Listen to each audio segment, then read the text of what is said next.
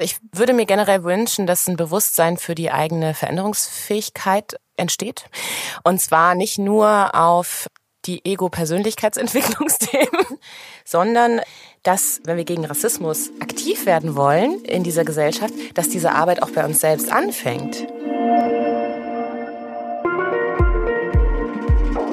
Heiliger Bimbam. Hallo und herzlich willkommen zum Heiligen Bimbam. Ich bin Rebecca Randack, die Gründerin vom Yoga-Blog Fuck Lucky Go Happy. Und hier im Podcast unterhalte ich mich mit Menschen, die ich interessant finde, über den Sinn und Unsinn des Lebens.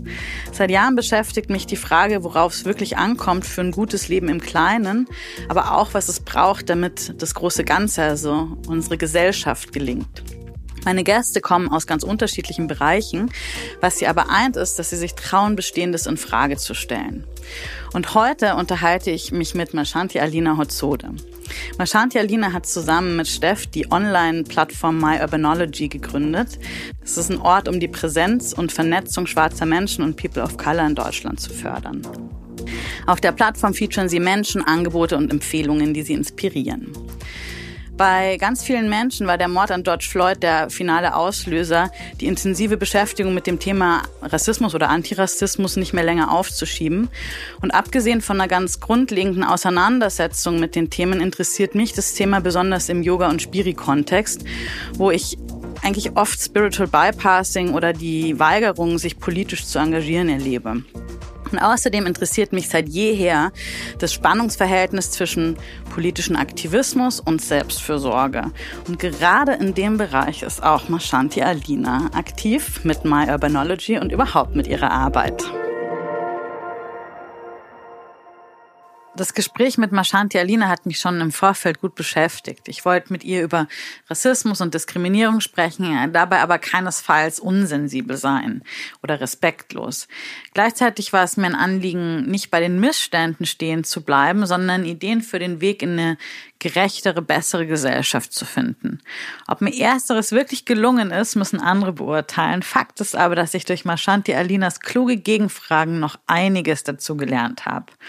Also lade ich euch ein, uns die nächste Stunde aufmerksam zuzuhören, weil ich bin sicher, dass auch ihr einiges mitnehmen könnt aus unserem Gespräch, das sich um ganz große Themen wie Aktivismus, die Bedeutung von innerem Frieden, kulturelle Aneignung und Schattenarbeit dreht, aber auch ganz konkrete Anregungen dafür enthält, also zum Beispiel, wie wir Yogaräume inklusiver gestalten können oder was wir tun müssen, um als weiße Menschen die eigenen rassistischen Denkstrukturen zu entlarven.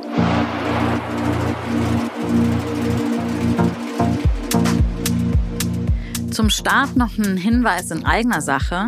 Vielleicht habt ihr schon entdeckt, dass es auf Verglucky Go Happy die Möglichkeit gibt, uns und die Inhalte auf dem Blog über unseren Partner Steady finanziell zu unterstützen.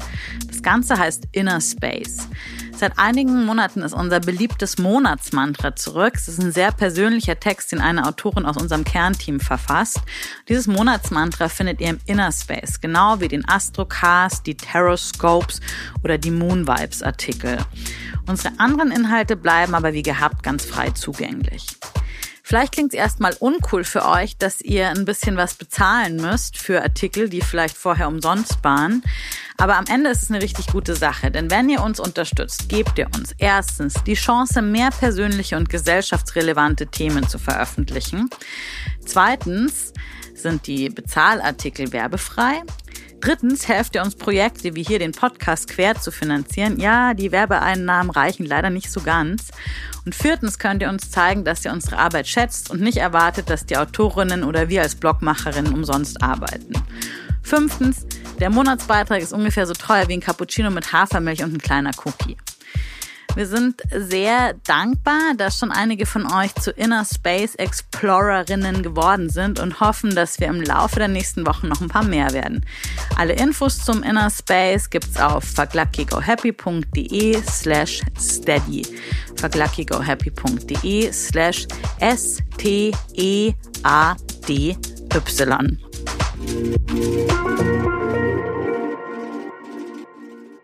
Hallo Marshanti Alina. Hi, hi. Ich freue mich sehr, dass du zugesagt hast zum Interview und dass wir jetzt heute hier sitzen. Ich fange den Heiligen Bimbam immer mit einer schnellen Frage-Antwort-Runde an, die den HörerInnen schon einiges über dich verraten soll. Und die einzige Regel ist also schnell, intuitiv, hau irgendwas raus, was dir einfällt. Ready? Okay. Gut. Wenn du nicht Kommunikationsberaterin und Meditationslehrerin wärst, was wärst du dann? Vielleicht ähm, wäre ich sowas wie Animateurin oder so. Also irgendwas, wo es ähm, um die Energie im Raum geht. was ist dir heilig?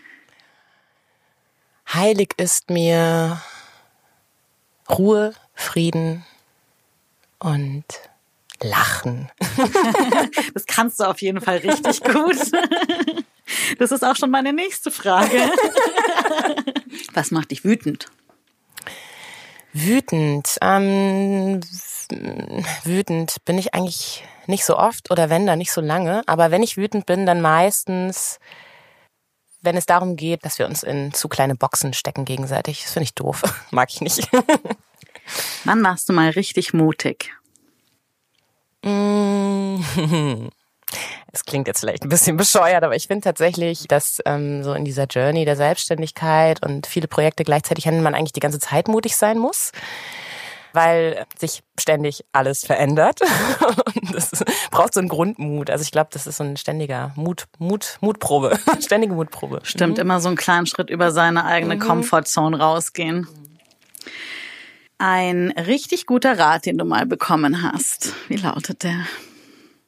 Ein richtig guter Rat war von meiner damaligen Klassenlehrerin. Die hat mir tatsächlich ähm, diese, diesen Weg durch das Studium gerettet, weil ich sehr große Schwierigkeiten damit hatte, einen Studiengang zu finden, bei dem ich das Gefühl hatte, dass der zu mir passt. Und ähm, sie hat mir ähm, damals gesagt, dass es bei mir besonders wichtig ist, dass ich einfach irgendwas fertig mache. Und das war ein sehr, sehr guter Rat. Klingt, als würde es sich bis heute begleiten. Was glaubst du, fehlt uns Menschen am meisten? Liebe und Bewusstsein. Und welches Thema darf aus deiner Sicht heute im Podcast auf gar keinen Fall fehlen? Liebe und Bewusstsein? ich glaube, das kriegen wir hin. Ich glaube auch. Wir haben gerade schon kurz angeschnitten, was du beruflich machst, aber es ist ja sehr vielfältig auch, was du machst. Was antwortest du, wenn dich jemand fragt, was du arbeitest? Tatsächlich hängt das ein bisschen vom Gegenüber ab. Das finde ich auch immer wieder interessant. Ähm, Im Kern ähm, ist der rote Faden sicherlich bei meiner Arbeit, dass ich Räume eröffne, in denen es darum geht, mehr wir selbst sein zu dürfen. Ja, also es geht eigentlich immer im Kern um Frieden, um inneren Frieden. Und das für unterschiedlichste Gruppen und in unterschiedlichsten Kontexten. Also ich gebe Business-Workshops, ähm, ich ähm, arbeite mit Privatpersonen, ich arbeite mit Gruppen, die von Diskriminierung betroffen sind. Also unterschiedliche Partys, wie ich sie immer gerne nenne. ja. Du arbeitest eben auch als Meditationslehrerin oder sagst ja auch selber von dir, dass eigentlich deine Arbeit mit Meditation, mit Energie alles so infused, also alles, was du machst. Und engagierst dich ja auch mit deiner Partnerin in Crime, Steph, äh, über die Plattform My Urbanology oder arbeitest aktivistisch, sagen wir es so. So würde ich das zumindest sehen. Und ähm, was ich ziemlich cool fand, war, was ihr jetzt vor kurzem hattet, ihr diese Black Expert Challenge. Ähm, wie wie kam es dazu? Was war euch dabei wichtig? Für wen macht ihr eure Arbeit? Mm, also im Großen und Ganzen ist unsere Arbeit eigentlich für alle Menschen, die sich für schwarze Perspektiven oder für Perspektiven von BIPOC im deutschsprachigen Raum interessieren. Das ist auch ähm, uns immer wieder wichtig, das zu betonen. Aber klar, natürlich ähm, ist es dann auch in erster Linie für die Menschen, die sich selbst zu dieser Gruppe zählen. Und die Black Expert Challenge, das ist schön, dass du die nennst, ähm, die kam mir tatsächlich morgens beim Meditieren. Das war ein paar Wochen, nachdem diese ganzen Diskussionen und die mediatische sehr hochfrequente Beschallung zum Rassismusthema und zu den zur Polizeigewalt nach dem George Floyd Fall, nenne ich das jetzt mal, in den Medien so ähm, viel Aufsehen erregt hat. Und mm, also sowohl Stefan als auch ich hatten in der Zeit eigentlich und viele viele andere Menschen sehr viel zu tun, damit dass auch dieses Thema einfach so präsent ähm, kommuniziert wird. Also einerseits findet man das irgendwie gut, ja, und wichtig. Andererseits darf man aber auch nicht vergessen, was das mit uns macht. also, ja, also das ist einfach permanent konnte Instagram oder Facebook nicht öffnen, ohne die ganze Zeit irgendwelche Videos, irgendwelche äh, Medienberichte darüber zu sehen. Das heißt, es gab nur noch Rassismus überall, ja. Und das ist natürlich ja. ähm, echt anstrengend. Und ähm, da gab es auch viele, viele äh, Menschen, die dadurch nochmal ganz anders in alte Erfahrungen zurückgeworfen wurden, sich ganz anders mit diesem Thema auseinandersetzen mussten.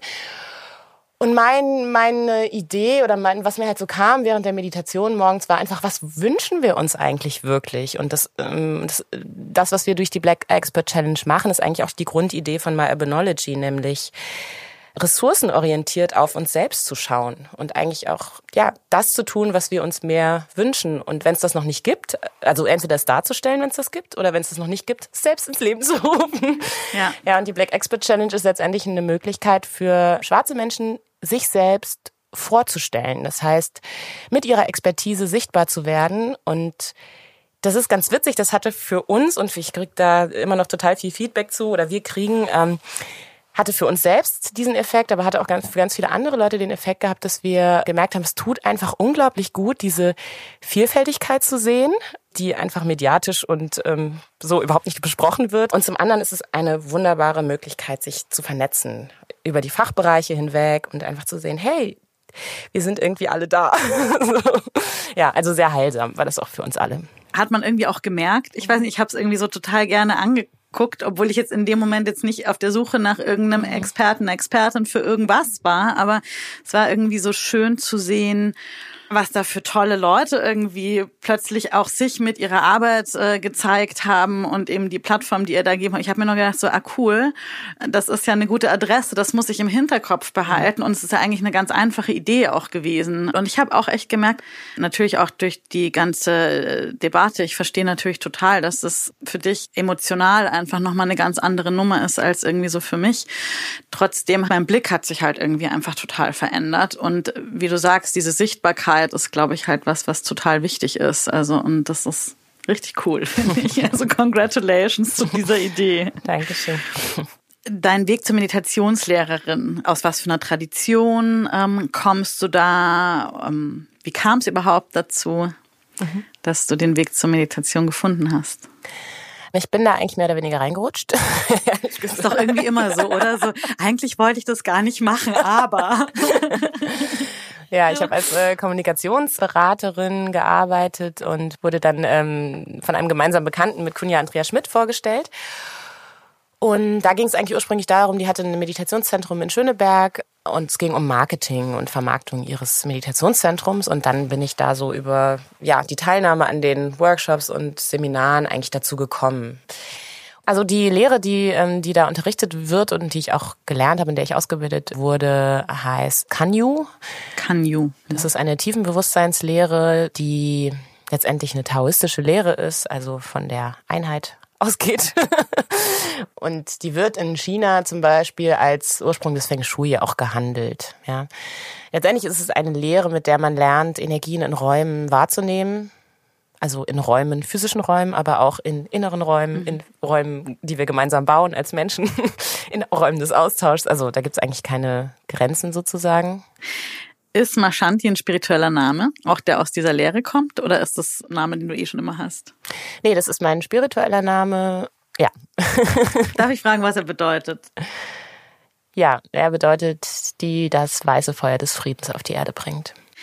Ähm, würdest du dich als spirituellen Menschen bezeichnen? Ja, definitiv. Mhm. Und wie sieht es für dich aus? Was bedeutet das für dich? Mm, es bedeutet für mich vieles.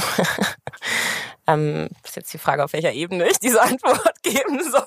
Das darfst du dir jetzt aussuchen. Ich bin da ganz mm, offen. Okay, wir brauchen noch einen Podcast, glaube ich. Wir machen jetzt einfach alle Kisten hier einmal auf und sagen dann, okay. Ähm, ja, vielleicht auf so einer alltäglichen Ebene bedeutet, dass es zu meiner Arbeit gehört, zu ähm, meditieren, nach innen zu gehen, ja, mein eigenes Bewusstsein ständig weiterzuentwickeln und zu schulen und mich selbst weiterzuentwickeln und zu schulen, immer aber auch mit dieser Verbundenheit zu dem größeren Ganzen. Ja, das finde ich irgendwie ganz wichtig und ähm, letztendlich im ganz, ganz, ganz, ganz großen Kontext heißt es, spirituell zu sein, dass ich da bin, um das zu tun, wofür ich jetzt hier bin und dafür arbeite. also arbeiten jetzt nicht in irgendeinem anstrengenden negativen ja. Sinne, sondern einfach arbeiten im Sinne von Dasein. Being of Service. Wie sieht deine tägliche Praxis aus? Ich meditiere morgens meistens. Mm, kommt drauf an, wie der Tag so äh, geplant ist und was an dem Tag so los ist, aber meistens so eine halbe Stunde, manchmal eine Stunde, manchmal mehrfach an dem Tag. Ich gebe ja auch viele Workshops mit äh, Meditation, deswegen meditiere ich manchmal ganz schön oft. so. Genau. Schadet auf jeden Fall nicht, würde ich sagen. Nö, ist okay. Ganz gut. genau. Wenn man dann so nach so einer angeleiteten Meditation selber noch ganz dizzy ist. Der offizielle Sponsor der heutigen Folge ist Thalia. Ihr wisst schon, der stationäre Buchhandel. Thalia hat aber nicht nur Läden, sondern auch einen Online-Shop, wo es digitale Inhalte gibt, wie zum Beispiel Hörbücher im Abo. Im Unterschied zu anderen Streamingdiensten könnt ihr bei Thalia die Hörbücher runterladen. Das heißt, sie gehören dann auch euch und bleiben euch erhalten, auch wenn ihr das Abo pausiert oder kündigt in Ruhe stöbern in den 50.000 Titel und es aber auch noch kostenlos für 30 Tage testen könnt ihr, wenn ihr jetzt auf www.thalia.de slash heiliger-bimbam geht und euch anmeldet. Passend zum heutigen Thema habe ich ein paar Buchtipps für euch. Allen voran Alice Hasters Buch, was weiße Menschen über Rassismus wissen sollten, aber nicht hören wollen. Das ist ein Grundlagenwerk der deutschsprachigen Antirassismusliteratur und es lag lange auf meinem eingangs erwähnten Bücherstapel. Vor ein paar Monaten habe ich es dann aber dank Thalia mir von Alice vorlesen lassen, was nicht nur augenöffnend, sondern auch sehr schön war, weil es mir eigentlich wie so ein persönliches Gespräch vorkam. Noch zwei weitere Hörbuchtipps ohne große Erklärung.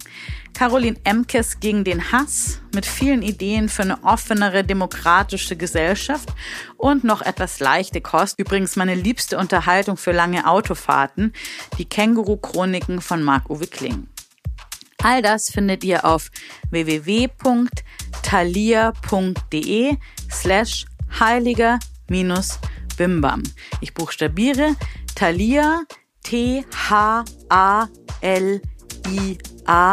t-h-a-l-i-a.de slash heiliger minus bimbam und dort könnt ihr 30 Tage gratis testen. Wenn ich mir deine Arbeit so anschaue, ist sie ähm, auf der einen Seite sehr bodenständig, auf der anderen Seite aber auch sehr, sehr spirituell und ich würde dich auf jeden Fall als Aktivistin bezeichnen.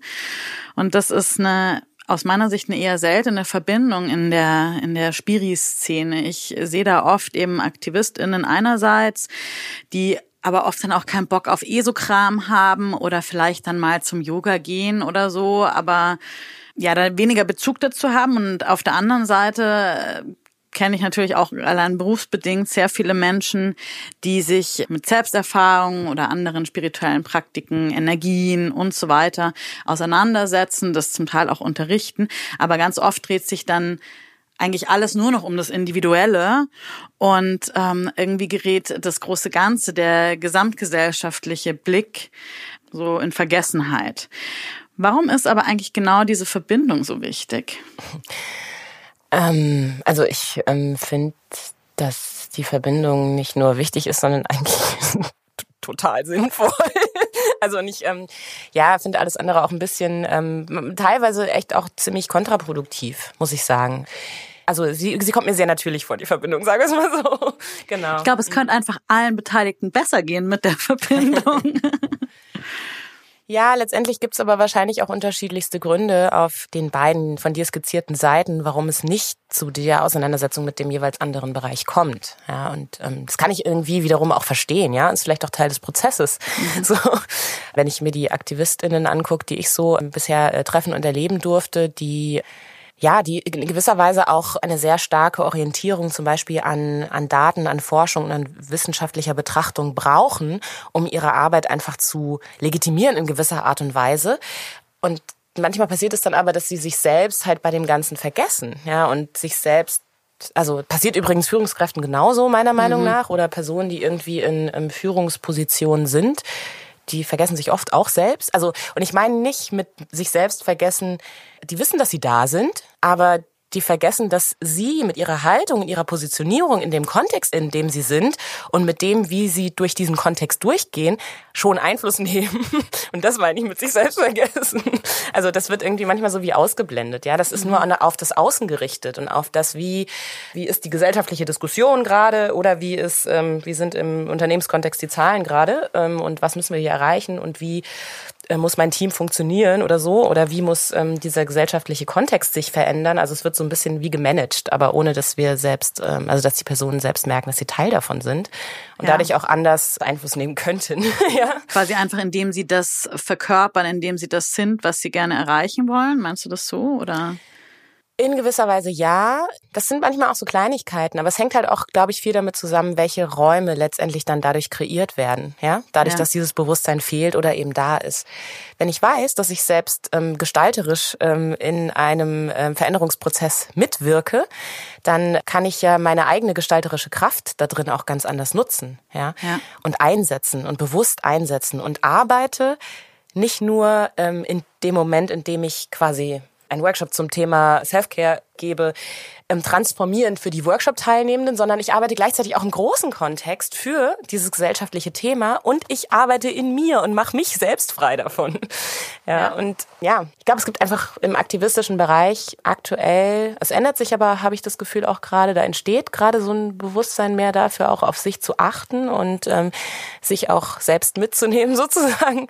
Genau, aber ich glaube, da gibt's noch ähm, viel Potenzial. Ähm. Stimmt, das ist mir aber auch, auch aufgefallen jetzt so in den letzten, irgendwie auch in den letzten Monaten einfach, dass es mehr so, auch jetzt in verschiedenen Bereichen, dass es immer mehr so ein Bewusstsein darüber gibt, so dass man schon auch gucken darf auch, dass äh, man selber einfach okay ist, bevor man für alle anderen da ist.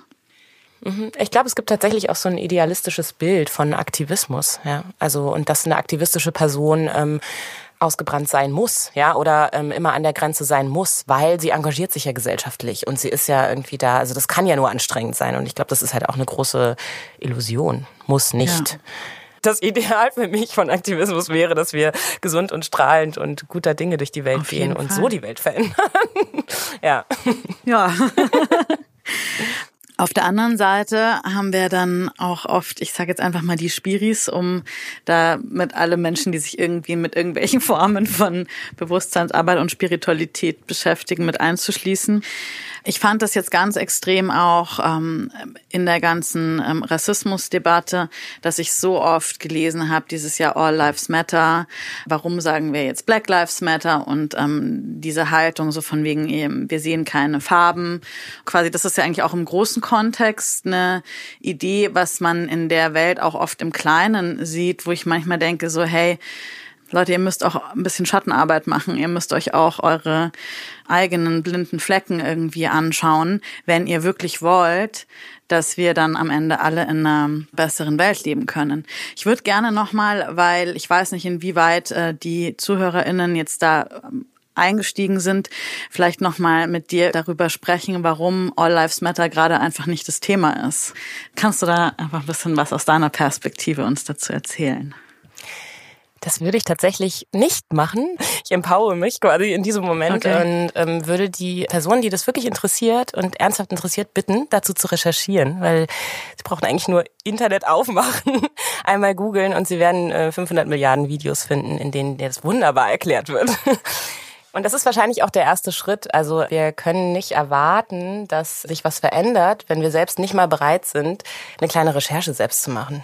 Deswegen erkläre ich es nicht. Voll gut. Insofern, der Aufruf ist, glaube ich, klar gewesen.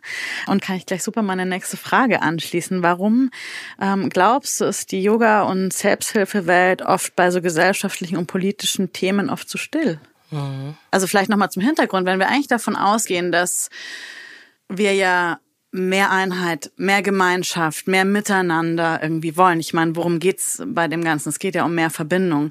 Warum fallen dann so oft so wichtige gesellschaftliche Schritte oder politische Ideen vielleicht da weg? Und bleiben so sehr im Individuellen. Also du meinst jetzt die weiße Spiri-Welt? Fragezeichen. Das wäre dann meine nächste Frage. Ja, meine ich. Ja, okay. meine ich. Mhm. Also und weiß jetzt als ähm, ja als ähm, politisches Weiß, nicht als ja. ähm, Hautfarbenweiß. ähm, ja, das ist eine gute Frage. Also letztendlich ist es ja so, dass ganz viele Menschen, die eigentlich, wenn man so auf die Gruppe schaut, ein idealistisches Bild von der Welt haben oder nach einer friedlicheren, gemeinschaftlicheren Vision streben oder das zumindest sagen, dass die still bleiben. Ja, das ist ja nicht nur in der weißen Spiriwelt der Fall. Die Frage ist, warum? Keine Ahnung, weiß ich nicht. Das könnten Sie sich auf jeden Fall selbst fragen. Das wäre schon mal ein guter Anfang, um in die innere Reflexion einzusteigen wahrscheinlich. Sich einfach mal zu fragen, warum sage ich eigentlich dazu nichts? Und dann diese Frage vielleicht auch nicht unbedingt mit einer Person of Color diskutieren zu wollen, sondern mhm. vielleicht unter sich diskutieren zu wollen oder mit sich selbst, also individuell, jetzt meine ich mit sich selbst. Das finde ich gut. Und ich fände die Frage vielleicht noch spannender, was brauche ich, wenn ich jetzt für eine weiße Person sprechen dürfte, was brauche ich als weiße Person, um aktiv zu werden, um etwas mhm. zu sagen? Oder was hindert mich daran, dass ich es nicht tue? Ja? Und wie kann ich das überwinden? Also das ist doch ähm, vielleicht dann noch zukunftsgerichteter. Genau. Und eben jetzt, wie ich schon angeschnitten habe, warum ist die Yoga-Spiri-Welt hier so extrem weiß, weiblich, gut gebildet, würde ich sogar noch dazu nehmen. Was glaubst du, woran das liegt? Ähm, das ist ähm, auch wieder eine interessante Frage. Also wenn wir jetzt aus der diversitätsorientierten Perspektive auf diese Frage schauen würden, könnten wir uns fragen, wer stellt eigentlich diese Frage? Und aus welcher Perspektive? Naja, lass uns das doch mal machen. Ja, das ähm, ich stelle mich jetzt zur Verfügung. Ich stelle mich jetzt, I, I take the risk. Also ich als weiße, gut gebildete ähm, Frau mit einem verhältnismäßig definitiv hohen Einkommen stelle diese Frage und frage mich natürlich, also wenn ich jetzt einfach mal in meine ganz eigenen Yoga-Klassen gucke, ich unterrichte hauptsächlich in einem, einem Studio in Kreuzberg. Wenn ich auf die Leute, die zu mir in den Yoga-Unterricht kommen, schaue, da sind viele sehr ähnlich wie ich. Gut, wir sind in Kreuzberg. Es ist jetzt nicht völlig undivers oder so. Der Großteil ist weiß und weiblich. Aber ansonsten würde ich sagen, ist so, sind es vielleicht so 20 Prozent unterschiedliche Nationalitäten, teilweise auch unterschiedliche Sprachen, unterschiedlicher Hintergrund. Ich frage mich, ist es auf der einen Seite irgendwie normal, dass ich natürlich als Yogalehrerin bestimmte Menschen einfach anziehe, weil ich ich bin. Aber ich frage mich natürlich auch, wieso? Ist es eigentlich doch einfach was sehr, sehr ähm, privilegiertes irgendwie. Und ich meine, Kreuzberg, das spiegelt ja definitiv nicht das wieder, wer alles in Kreuzberg wohnt. Genau, und die Frage ist ja auch, warum stelle ich mir diese Frage? Also was willst du denn eigentlich erreichen? Willst du andere Zielgruppen eigentlich ansprechen? Ist das wirklich dein Ziel? Und wenn ja, aus welchem Grund? Also mit welchem Hintergedanken? Willst du die gerne ansprechen, weil du einfach willst, dass dein Raum diverser aussieht? Oder bist du tatsächlich bereit, dafür zu arbeiten, mhm. dass der Raum diverser wird? Was mhm. für Maßnahmen mhm. müsstest du ergreifen, damit es dazu kommt, ja? Und was mhm. für Auseinandersetzungen in dir selbst, aber auch vielleicht in deinem Raum? Was musst du lernen? Was musst du vielleicht handeln lernen in dem Raum, wenn er diverser wäre? Ja, ja also das sind, das, ähm, genau. Das ist voll interessant, da kann ich jetzt nämlich drauf antworten. Sehr gut. ähm, äh, die Yoga-Art, die ich unterrichte, ist ja Jivamukti-Yoga und Jivamukti-Yoga ist definitiv eine körperlich recht aktive Yoga-Form mhm. und somit schon per se exklusiv. Ich würde sogar sagen, Yoga zu üben an sich ist per se in seiner kompletten Tradition immer schon total exklusiv, mhm. also weil es einfach einfach nicht stimmt, dass es jemals für alle zugänglich war. Also insofern ist es für mich auch okay, dass zum Beispiel, ich weiß auch nicht, einfach mal Menschen, die sagen, Yoga muss entspannend sein, ausschließlich oder so, die werden sich wahrscheinlich in meinen Standardklassen nicht irgendwie abgeholt fühlen. Und das ist für mich aber auch okay. Ich finde, ich muss nicht so gesehen für alle was anbieten. Manche mit körperlichen Einschränkungen oder größeren Verletzungen oder so, die werden da wahrscheinlich keinen Spaß haben. Aber dafür gibt's ja ganz tolle andere äh, Lehrende. Ich möchte nur nicht, dass sich jemand aufgrund seiner Hautfarbe oder seiner Herkunft oder so irgendwie in diesem Raum nicht wohlfühlt. Also das ist mir, glaube ich, das Anliegen. Ich weiß nicht, ob das so ist, keine Ahnung. Also mhm. kann ich nicht sagen. Aber das ist ja spannend. Das wäre auf jeden Fall ein interessantes Feld, das zu untersuchen. Also was könnte dazu führen? Ja. Und für wen ist dieser Raum eigentlich primär auch ausgerichtet? Natürlich für Menschen, die ähnlich sind wie du. Ja, mhm. natürlich. Ja. In erster ja. Linie klar. Ja. Aber ähm, was sind denn Bedingungen, die du schaffen könntest, damit, damit eine Person wie ich Magst dem, du, magst du aktiveres Yoga? In dem, ja, sehr Dann gerne. könnte ich mir vorstellen, also, dass du dich auch wohlfühlst. Ja, ähm, Hoffe genau, ich. aber das ist halt eine Ebene, ja, und die andere Ebene, vielleicht können wir dann auch gerade dahin springen, ist, dass für mich persönlich, jetzt als ähm, in meiner Positionierung als schwarze Deutsche, mhm. ja, also das hat auch dann wiederum nichts mit Nationalität oder sowas zu tun, sondern tatsächlich nur damit, wie ich in dieser Gesellschaft gelesen werde. Ja, mhm. ich werde als schwarze Person gelesen. Und in meiner Positionierung wäre es halt für mich auch total wichtig und als schwarze Frau auch, dass ich in einem Yoga-Space bin, in dem ich weiß, wenn es irgendeine Form der Diskriminierung gibt, dass ich dann aufgehoben werde in diesem Space. Mhm. Das heißt, die anleitende Person mhm. muss die Fähigkeit besitzen, mir in dem Moment zuzuhören und mir mhm. bei, also das gehört halt irgendwie so dazu, beispielsweise. ja? ja? Und müsste ähm, in der Lage sein, diesen Space für mich zu halten. Und wenn die sich noch nie mit dem Thema tiefer auseinandergesetzt hat, wird sie das wahrscheinlich nicht können. Ja. ja? Also, und interessanterweise ist es ja auch, also das ist halt was, womit Steffi und ich uns auch viel beschäftigen, mhm. ähm, auch gerade im therapeutischen Kontext, im Coaching-Kontext, im Trainingskontext wenn wir ähm, Personen in unseren Workshops und Beratungen haben, die mit Diskriminierungserfahrungen kommen, dann heißt es nicht, dass wir unbedingt immer nur darüber sprechen müssen. Aber es kann sein, dass dieses Thema auch Raum bräuchte. Ja. ja. Und ich meine, beim Yoga kann ja alles Mögliche passieren, ja. Da brechen die Leute regelmäßig in Heulkrämpfen aus, ja. Und ja, die Frage ist, gibt es Raum dafür? Also gibt es Raum für diese Form der Diversität? Und mhm wahrscheinlich erstmal nicht. Ja, ja klar, eine Yoga-Klasse ist ja sehr begrenzt. Genau, und dann geht es natürlich, ich meine, das ist ja auch ein Thema, worüber wir gleich noch sprechen werden, ähm, aber auch so darum, unter welchen Bedingungen oder in welchen, also welchen Lehren oder auch in welchem Bewusstsein wird dieser Raum eigentlich eröffnet. Ne? Also was wird da vermittelt und aus welcher Perspektive wiederum? Wer hat die Hoheit über das Wissen? und inwieweit gibt es da auch eine kritische Reflexion? Und ich glaube nicht, dass jetzt jeder Mensch, der irgendeinen Raum eröffnet, alles wissen muss. Ja, das glaube ich nicht ist auch nicht möglich. Mhm. Aber es geht mir viel um die Bereitschaft, um die Offenheit zuzuhören oder um die Bereitschaft, auch da selbst dazu zu lernen. Ich glaube, das ist halt total ja. wichtig. Ja. Also diese Haltung dahinter und dann mhm. auch so sich selbst zu reflektieren und ähm, zu gucken. Zum Thema Reflexion würde ich gerne noch erzählen, was ich auch jetzt mit meinen KollegInnen immer wieder besprochen habe, dass es natürlich dadurch ist, dass es dann doch relativ international auch ist in so einem Yoga. Ich frage dann meistens vorher irgendwie, ob jemand Instruktionen auch auf Englisch braucht, ähm, einfach um möglichst viele Leute abzuholen. Die Klassen sind bei uns im Studio auf jeden Fall alle erstmal grundsätzlich auf Deutsch. Und ich persönlich mache es dann meistens so, dass die Klasse trotzdem auf Deutsch ist, aber ich halt dann irgendwie weiß, wenn sich jemand gemeldet hat, so hey, Englisch wäre irgendwie cool, dass ich die Leute irgendwie so im Auge behalte. Und wenn ich irgendwie rumgehe und assistiere oder so, und das ist das auch, weil du meinst, du wirst als äh, schwarze Frau gelesen. Es ist natürlich so, dass ich, ich spreche alle immer erstmal auf Deutsch an. Und wenn dann Leute nicht reagieren, was ja öfters mal beim Yoga aus, was weiß ich, wie vielen anderen Gründen so ist, weil sie gerade nicht wissen, wo jetzt der Arm ist oder sowas, dann switche ich eigentlich sofort auf Englisch oder frage irgendwie, ob Englisch besser ist. Und da ist mir natürlich auch bei mir selbst aufgefallen, so wenn ich jetzt einen Menschen irgendwie nicht Deutsch lese, dass ich da viel schneller dann irgendwie dann sofort switche. Und das ist ja im Endeffekt auch schon so ein internalisierter Rassismus mit drin. So. Und ähm, das finde ich auf jeden Fall echt spannend auch für mich so zu reflektieren einfach und das irgendwie auch auf dem Schirm zu haben. Absolut und es geht ja auch so weit, dass man dann auch die eigene Sprache ähm, anpassen kann. Ja, ich gehe jetzt gerade auf was ein, was du gesagt hast. Ja, also nicht Deutsch lesen. Hm. Würdest du mich dann auch nicht Deutsch lesen? Was heißt eigentlich Deutsch lesen?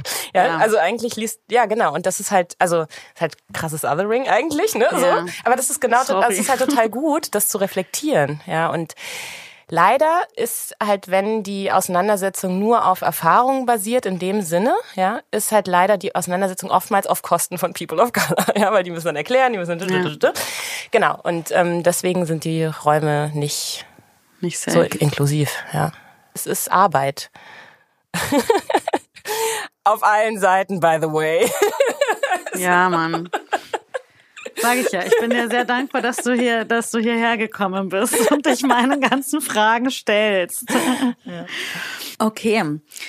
Ein weiteres Thema, das ja auch äh, nochmal wild diskutiert wurde in den, in den letzten Monaten und eben auch im, im Yoga- und Spiritualitätskontext mir immer wieder begegnet und auch total wichtig ist, ist kulturelle Aneignung.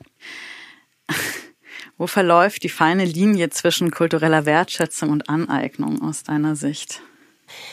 Ja, ich glaube einfach, dass es Reflexion braucht. Ja, es braucht Reflexion und es braucht intelligente Fragen, die wir uns selbst stellen, ähm, wenn wir irgendwas besonders ähm, spannend anziehen, toll finden. Ja, und die Bereitschaft, da auch tief zu gehen. Ja, ich habe ich, ich hab ein bisschen so eine These dazu.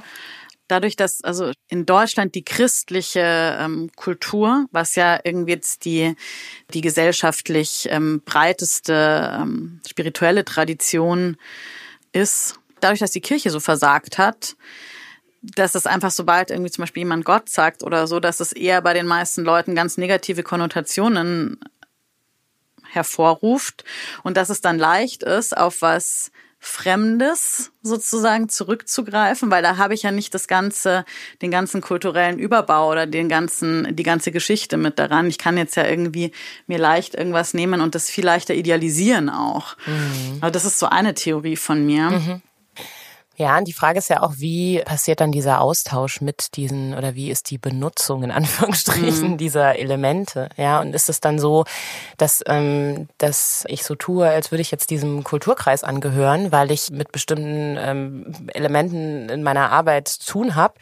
Oder ähm, benutze ich die einfach und benutze sie, weil sie an dieser Stelle in diesem Moment einfach extrem effektiv sind und ähm, erkenne auch den Ursprung dieser Elemente an. Also ja. es ist halt ein riesengroßer Unterschied.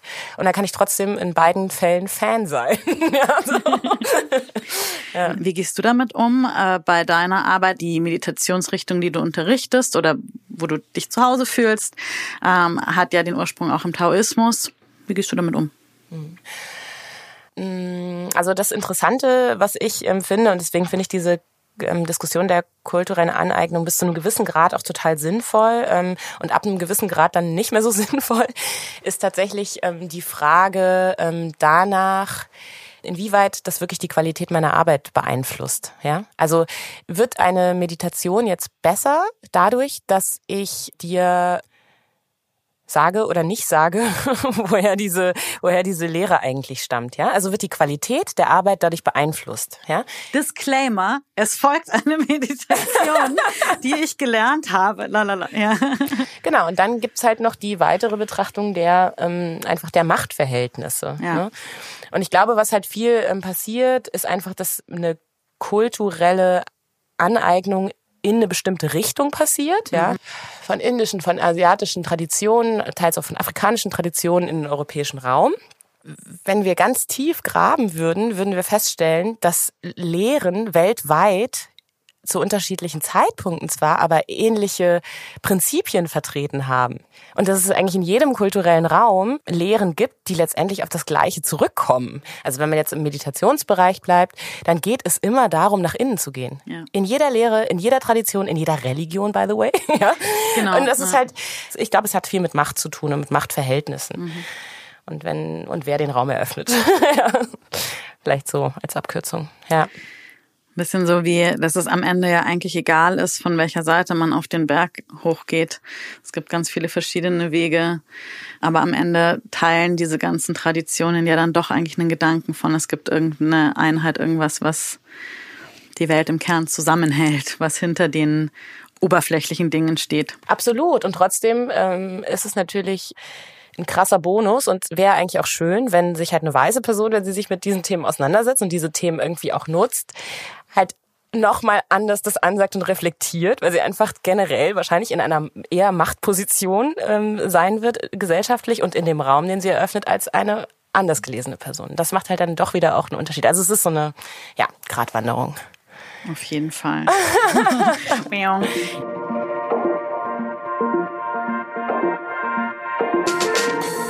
Was sind so deine besten, liebsten Selbstfürsorge-Tipps für Menschen, die Rassismuserfahrungen gemacht haben oder andere Diskriminierungserfahrungen? Also ähm, was so eine grundsätzliche Geschichte ist, die ich sehr hilfreich und gut finde, ist erstmal so in Kontakt mit der eigenen Energie zu kommen. Natürlich, also ein innerer Kontakt. Das ähm, geht in dem Fall über das Herzchakra, ähm, aber eben nicht in der Vorstellung, sondern im unmittelbaren Energiekontakt, die Energie auch im eigenen Körper auszudehnen und bewusst fließen zu lassen sozusagen, wahrzunehmen und diese Wahrnehmung auch zu schulen.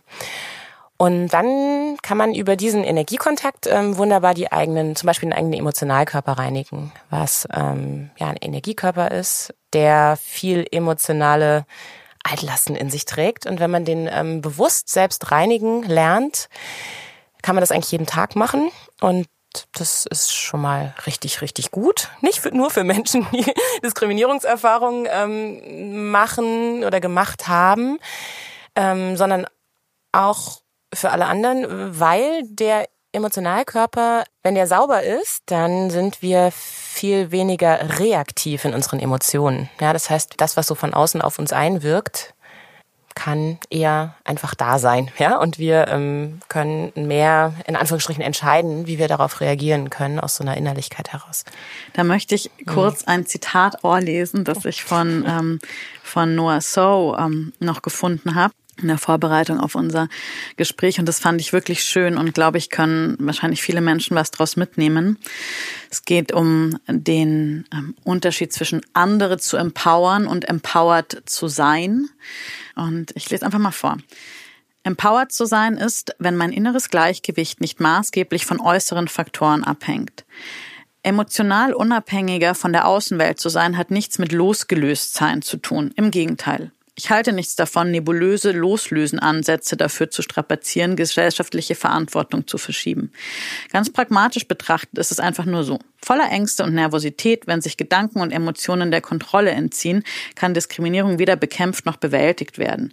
Als Person, die in sich ruht, kann ich viel besser beurteilen, welche Maßnahmen Sinn machen könnten und, was noch viel wichtiger ist, was ich eigentlich tun will.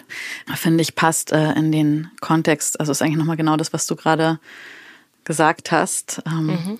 Ja, total. Und das Interessante ist ja auch, dass das auch in beide Richtungen wirkt. Ja, also oder für beide, wenn man jetzt wirklich diese Schwarz-Weiß-Kiste aufmachen will, ja, oder als ähm, Person of Color gelesen oder als Weiß gelesen, ähm, dann wirkt es ja für beide Gruppen. Ja, also auch wenn ähm, wir uns miteinander austauschen und es geht darum, ich erkläre dir oder erzähle dir irgendwas und du hast die Möglichkeit zu entscheiden, inwieweit du darauf reagierst. Und es geht halt auch vielleicht um dein äh, Bild von der Welt, um Macht, um Machtkritik, ja dann ist es ja dasselbe, ja. Also die, die, die Emotionalität oder die emotionale Reaktivität, mit der steht und fällt halt auch die Intelligenz seiner Reaktion, also Intelligenz, ja, im Sinne von konstruktiver Antwort. Naja, klar, kann ich was annehmen oder gehe ich gleich in eine Abwehr rein? Wir haben jetzt schon ganz oft diese äh, Schwierigkeit der Grätsche angesprochen zwischen Aktivismus und äh, Self-Care ich weiß nicht, wie es dir dabei geht. Mir geht's so in meinem Umfeld, ich sehe ganz viel Burnout bei tatsächlich vor allem Frauen, die ähm, sehr aktiv sind und sich für ähm, relevante gesellschaftliche Themen einsetzen. Du gibst ja da auch Workshops, die jetzt nicht nur für BIPOC sind, sondern allgemein einfach für AktivistInnen. Wie kann man diesen Burnout for the good cause vermeiden? Ähm, tatsächlich äh, kommt es ähm, äh, im Kern auf dasselbe zurück, was ich auch in den Workshops lehre, die für ähm, ähm BIPOC äh, speziell sind.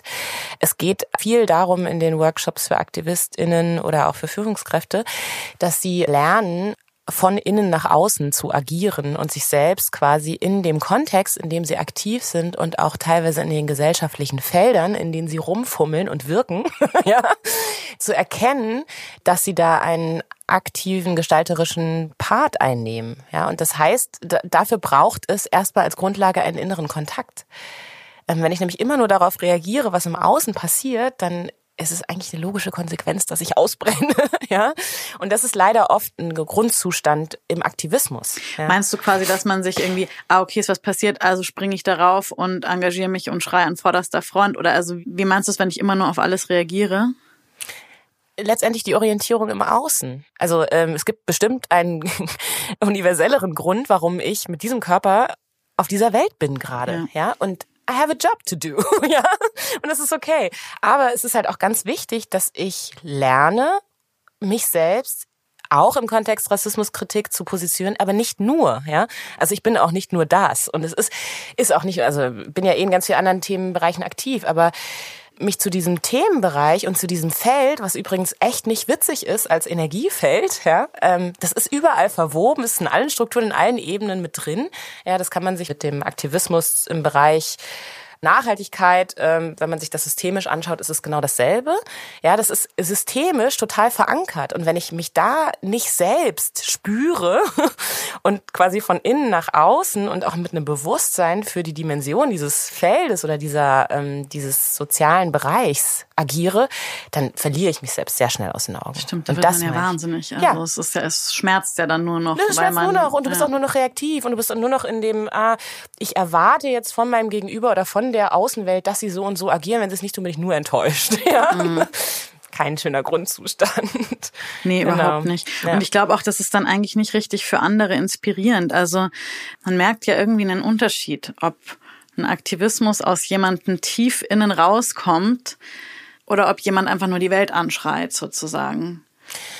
Ja, genau. Und was halt ein zweites Thema ist, was ich auch ähm, sehr wichtig finde, und das ist sehr gekoppelt an diesen, an diese Betrachtung des Ich im Kontext, ist für mich die Vision. Ja, also ja. wo will ich eigentlich mit meiner Arbeit nachher hin? Und wenn diese Vision nur gekoppelt an das Problemthema ist, es gibt dann eigentlich meiner Meinung nach keine Vision, ja? weil eine Vision sollte eigentlich größer sein und gesamtgesellschaftlich. Ähm, aber wenn das Ziel, was ich nenne es jetzt mal Ziel, was da verfolgt wird, nur an das Thema gekoppelt ist und nicht über das Thema hinausgeht, mhm. dann werde ich auch das Thema niemals loswerden. Was ist deine Vision? Die Frage hast du mir jetzt hingeschmissen.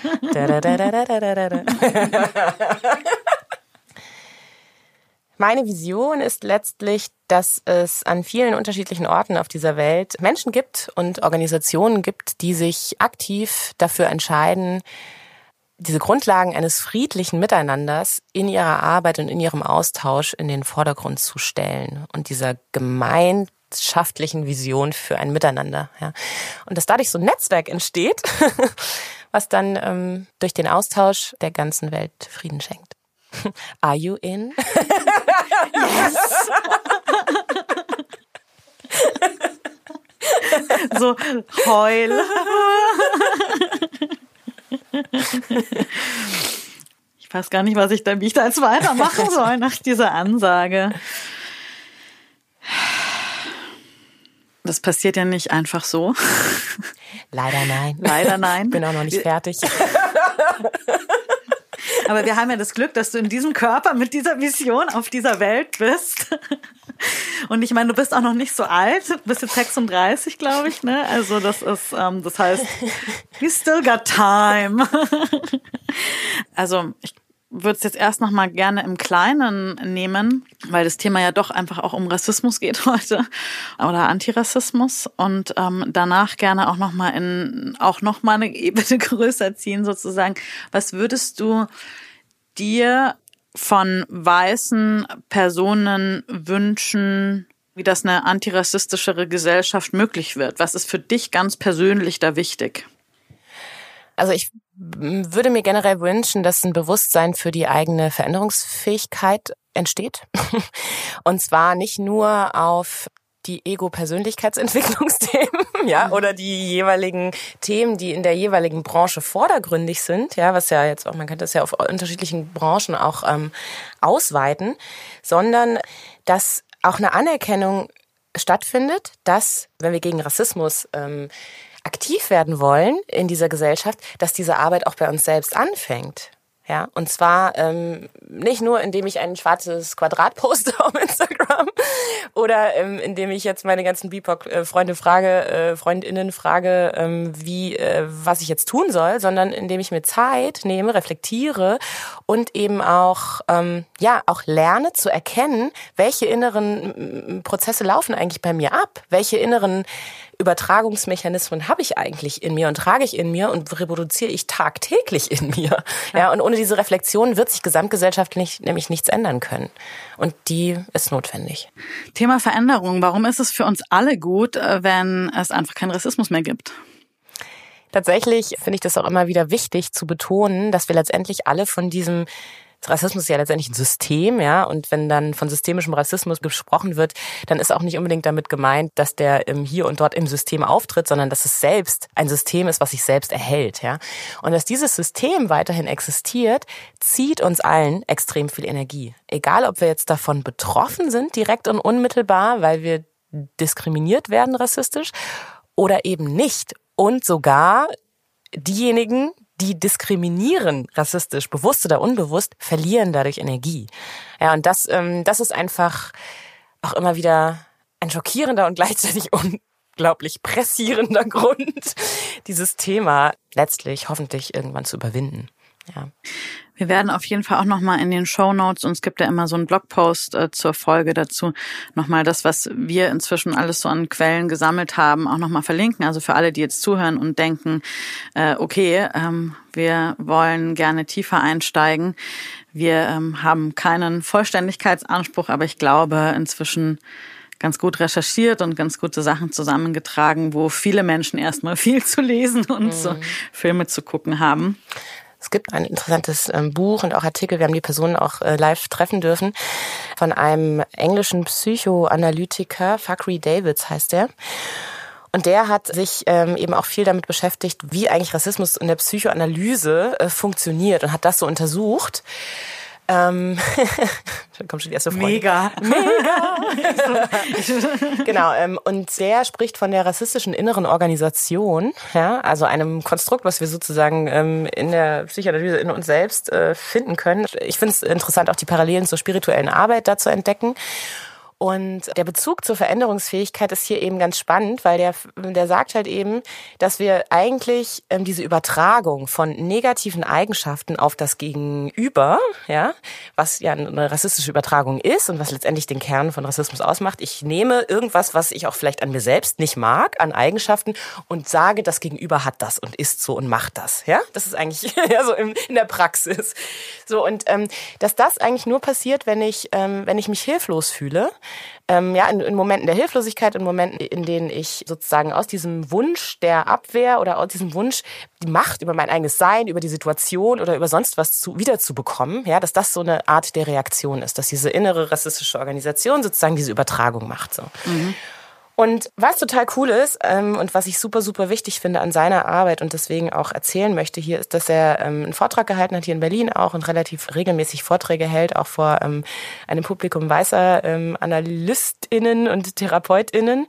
Und er hat eben sagt, das Wichtige ist ja, dass diese Gruppe, die sich ja sowieso die ganze Zeit mit Veränderungsprozessen auseinandersetzt und beschäftigt, diese Flexibilität und dieses, dieses Interesse und diese Neugier auch bezüglich der eigenen Prozesse entwickelt und nicht beim Rassismus-Thema plötzlich Stopp macht und nur noch reaktiv wird. Ja, sondern dass wir das und das finde ich halt auch irgendwie auf die auf die auf die Spiri-Szene ähm, kann man das eins zu eins münzen und auf die Coaching und Trainingsszene genauso.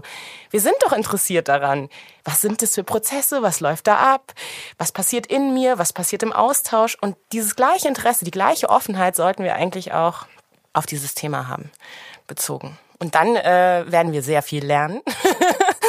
und ähm, ja, und sehr viel erkennen auch. Weil eigentlich ist ja unterm Strich alles immer gar nicht so kompliziert, wenn man mal was kapiert hat. Nee, ist es nicht, genau.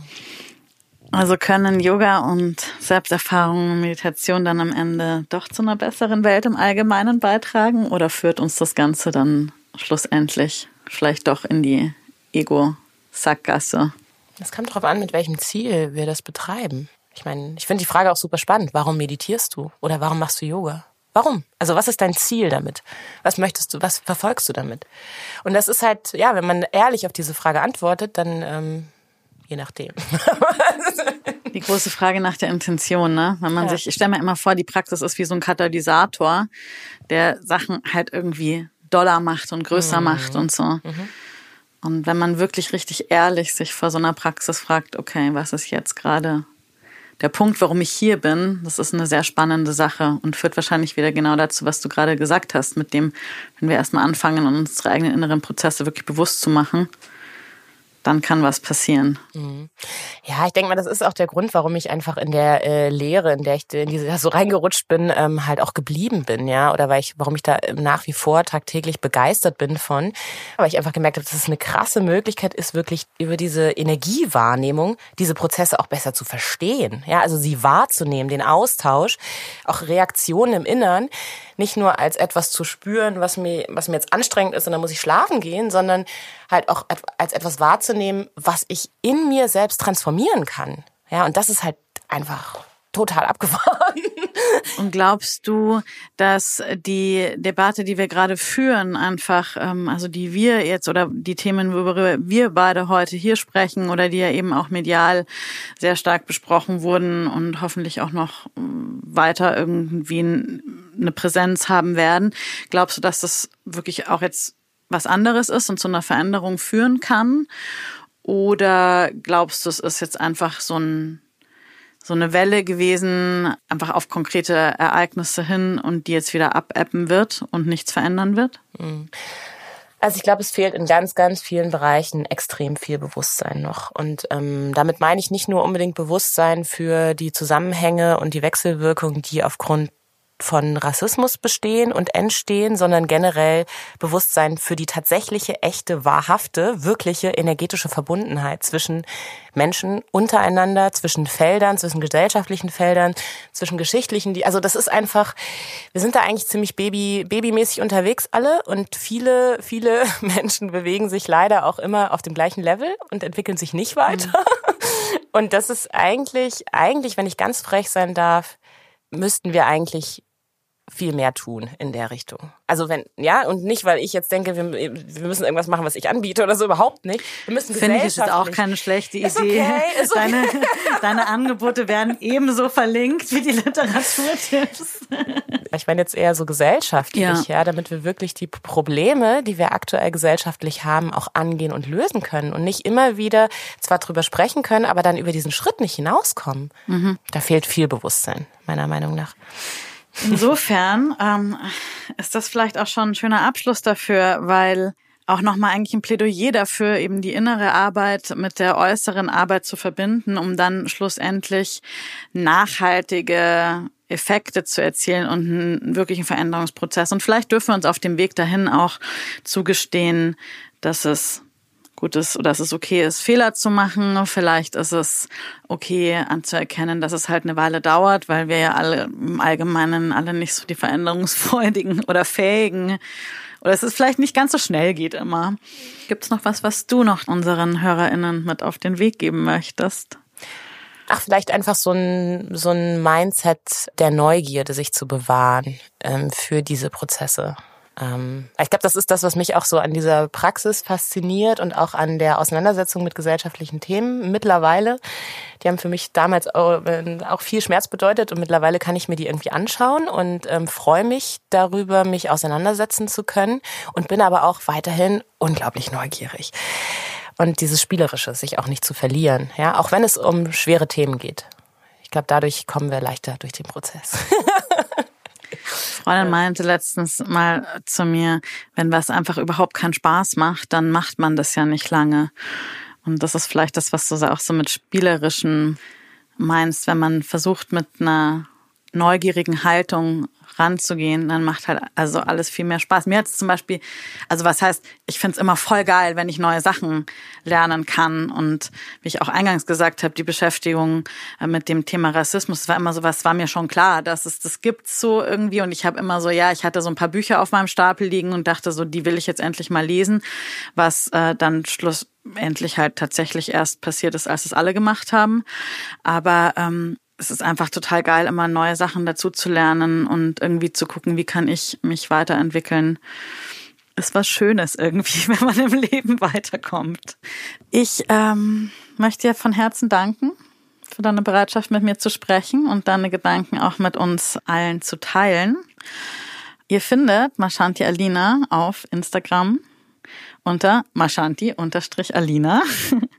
Und äh, ihre tolle Plattform My Urbanology unter at my-urbanology und alles natürlich in den Show Notes verlinkt, damit es äh, für euch einfacher wird. Und auch falls ihr euch mal ähm, umschauen wollt bei der Black Expert Challenge, das ist auch in den ähm, Story Highlights äh, sind ganz viele tolle Menschen verlinkt, denen ihr auch allen folgen könnt. Und da sind einfach sehr viele gute Quellen Mich interessiert natürlich wie immer, wie euch die Folge gefallen hat. Habt ihr euch äh, schon mal Gedanken darüber gemacht, wie die Spiriwelt vielfältiger werden kann oder was ihr tun könnt, um ähm, von innen heraus äh, mit einem positiven Mindset die Welt zu verändern? Und schreibt gerne eine Mail an hallo@heiligerbimbampodcast.de. Ansonsten findet ihr mich auch auf Instagram unter Rebecca Randag oder ihr besucht meinen Blog fuckluckygohappy.de. Ich freue mich natürlich auch, wenn ihr den Heiligen Bimbam abonniert auf Spotify oder Apple Podcasts. Und da könnt ihr den Podcast auch bewerten und einen Kommentar schreiben, wenn ihr wollt. So, jetzt habe ich meinen Text aufgesagt. Sag nochmal herzlichen Dank, Mashanti Alina. Dankeschön. Und bis zum nächsten Mal. Ciao. Ein Podcast von Fuck Lucky, Go Happy in Kooperation mit Ikone Media. Moderation Rebecca Randack, Redaktion Ikone Media. Alle Informationen unter heiligerbimbampodcast.de.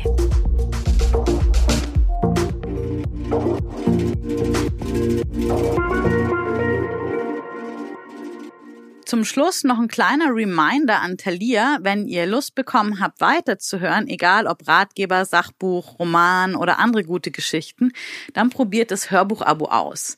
Einfach auf thalia.de slash heiliger-bimbam gehen und auf jetzt 30 Tage gratis testen klicken. Kundenkonto anlegen und los geht's. Ich wiederhole, thalia.de slash heiliger minus bimbam. Die Infos wie immer im Blogpost und den Show Notes.